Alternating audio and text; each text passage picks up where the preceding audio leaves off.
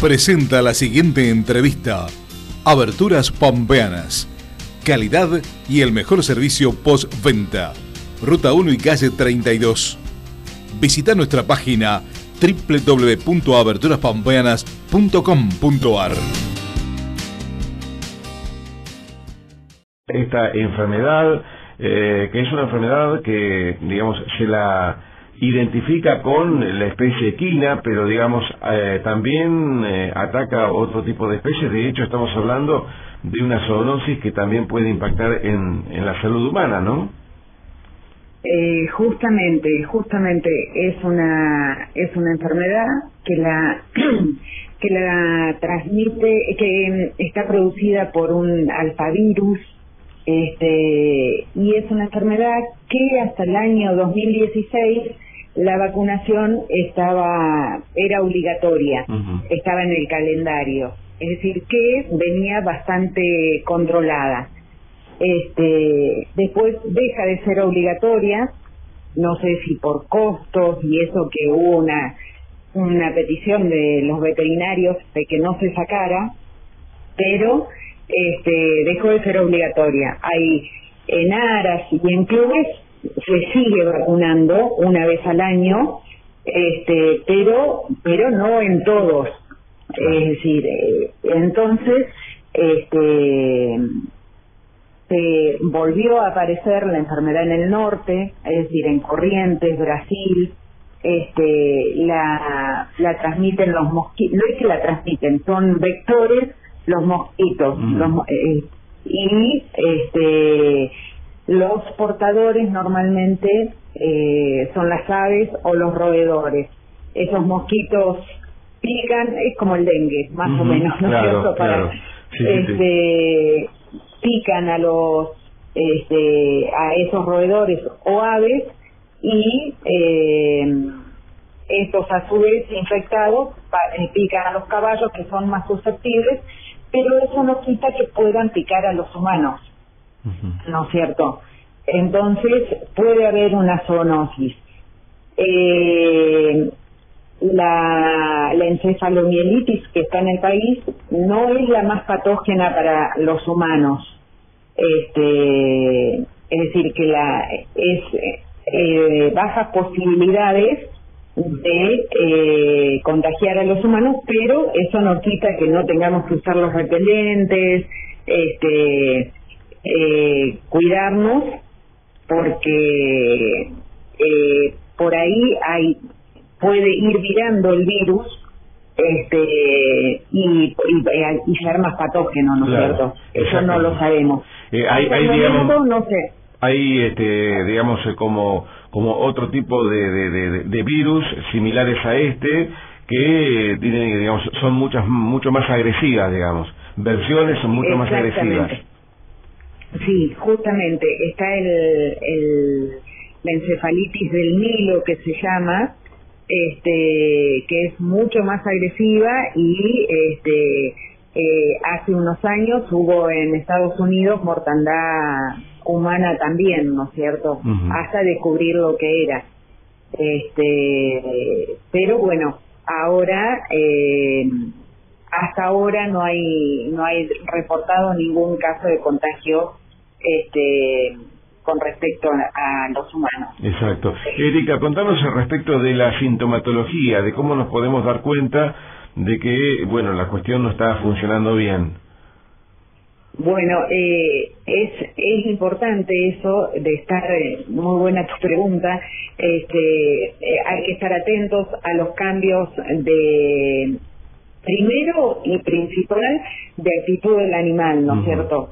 este, pueden estar un poco más agresivos y sobre todo se nota en la marcha, cuando uno los ve caminando o trotando, que hay toda una incoordinación, porque al estar afectado el sistema nervioso, eh, no controla bien sus miembros, ¿no es cierto?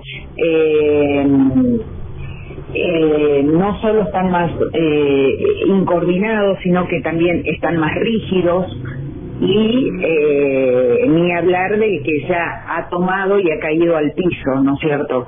También tiene sintomatología de, de rigidez en la mandíbula, uno lo va a ver, lo va a escuchar como tasca pero fuerte, eh, eh, los ojos saltones, eh, es toda una serie de síntomas que hacen, eh, síntomas y signos que hacen que, que uno eh, esté pensando en una encefalitis. Lo que pasa es que hay muchos diagnósticos diferenciales. En este caso sabemos porque se, se hizo eh, eh, la prueba de laboratorio, entonces sabemos que es una encefalomielitis equina. Este, pero una intoxicación, eh, por ejemplo, un animal que comió un alimento que ha estado a la lluvia, al sol, este, y tiene hongos, fusarium, por ejemplo, tiene una eh, una sintomatología similar, este, o la rabia. Entonces, pero en este caso sabemos que lo que está circulando en encefalomielitis. Exacto. Erika, contanos un poquito respecto del cuadro de situación, porque bien decías que, eh, digamos, es una enfermedad que básicamente es más propia de, de, zonas eh, tropicales, de zonas de altas temperaturas.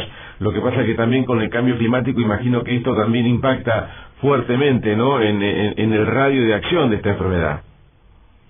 Eh, justamente, justamente porque eh, la enfermedad está bajando, ¿no es cierto? Arrancamos en, en corrientes en el país, este, pero está, ya hubo casos este, en Córdoba, hubo casos en Santa Fe, se habla de animales con sintomatología en, en Vicuña Maquena, en, en Junín, provincia de Buenos Aires, pero esos están sin eh, análisis todavía. Calculo que en cualquier momento eh, eso sale. Entonces, eh, lo importante sería vacunar eh, para prevenir. Por lo pronto, SENASA ha actuado y se han suspendido eventos, como por ejemplo, este domingo había carreras en Santa Rosa y se suspendieron. Este, en la zona se ha suspendido este, ¿Por Porque la concentración de animales eh, traería eh, que no estén vacunados, eh, sería un problema.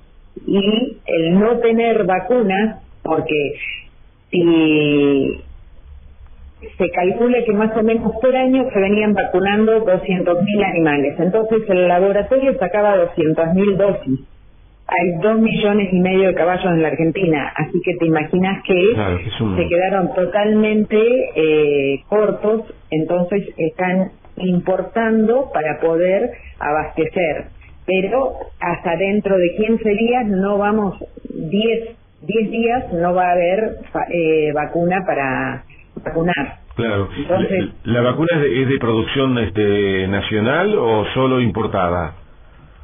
Eh, es importada, es decir, eh, nos traen eh, los antígenos y se, se produce acá. Claro, el, principio activo, digamos, lo tienen que importar. Exactamente, exactamente.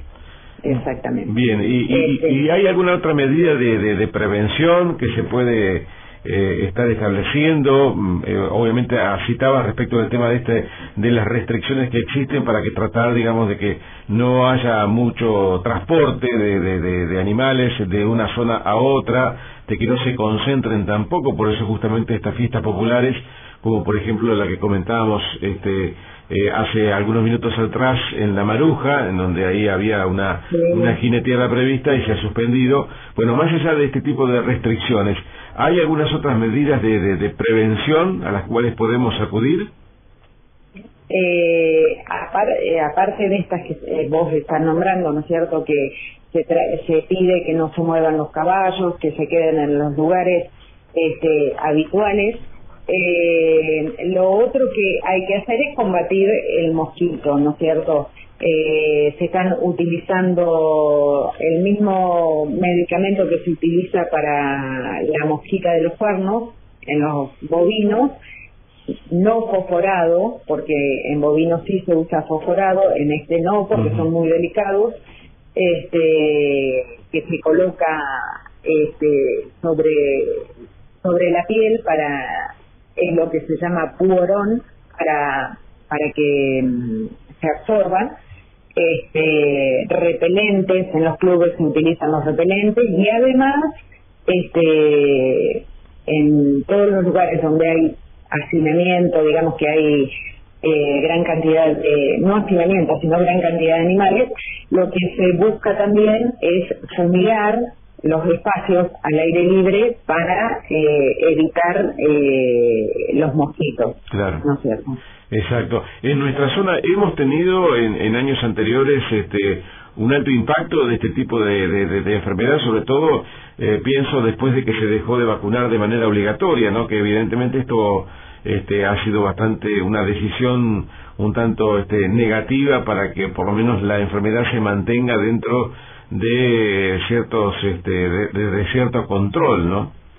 Exacto, eso es un, realmente eh, eso fue una muy mala decisión, pero bueno, este, no, eh, acá en La Pampa no hemos tenido casos. En La Pampa no hemos tenido casos, gracias a Dios, y este, eh, hubo algún caso de, de mm, encefalitis, pero provocada por hongos, es decir, es por un mal manejo en los animales, no por una por digo, una una epidemia, no, epidemia, ¿no es cierto? Pero por casos como este.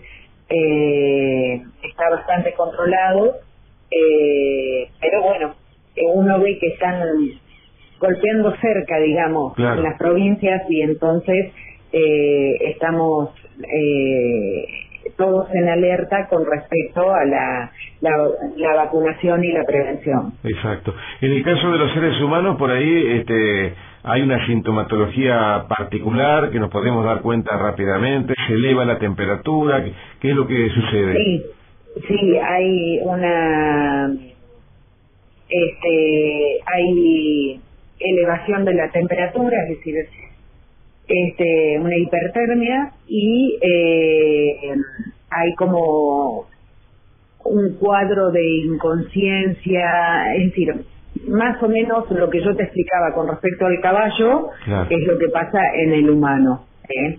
Empiezan a haber un rictus, eh, los, eh, los músculos empiezan a contraerse y actitudes totalmente eh, distintas a lo que nosotros hacemos, ¿no es cierto? ¿Eh? Eso no nos este, está indicando eh, que puede haber eh, algún problema eh, nervioso, ¿no es cierto? Siempre es una sintomatología nerviosa lo que uno va a ver. Exacto. Bueno, muy bien, eh, Erika, te, te, agradecemos un montón. Realmente ha sido súper clara respecto de, de este tipo de, de, enfermedades que no teníamos no la teníamos demasiado en cuenta o no estaba en el radar y que este, obviamente hace que, que bueno que todos nos ocupemos un poquito más por, por saber sobre todo la gente que obviamente tiene un contacto directo con, con los animales en el campo y en general no porque como bien decías el, el, el vector es un mosquito y, y cuando se trata de este tipo de enfermedades este, de, de, estas características muy similares al del dengue, también es muy complicado, muy difícil su control, ¿no? Claro, exactamente, es eh, porque ahí es donde nosotros tenemos que empezar a actuar, eh, nosotros en general, la gente en general, a manejar todos esos pasos que decimos, que no, no acumular agua, eh, es decir, rociar con insecticidas, eh, ir buscando eliminar eh, el mosquito y sobre todo nosotros los humanos, porque si bien no hubo casos en humanos, nosotros usar un poco más de repelente, aunque sea natural este, o el comprado, pero eh, cuidarnos, cuidarnos de las picaduras del mosquito.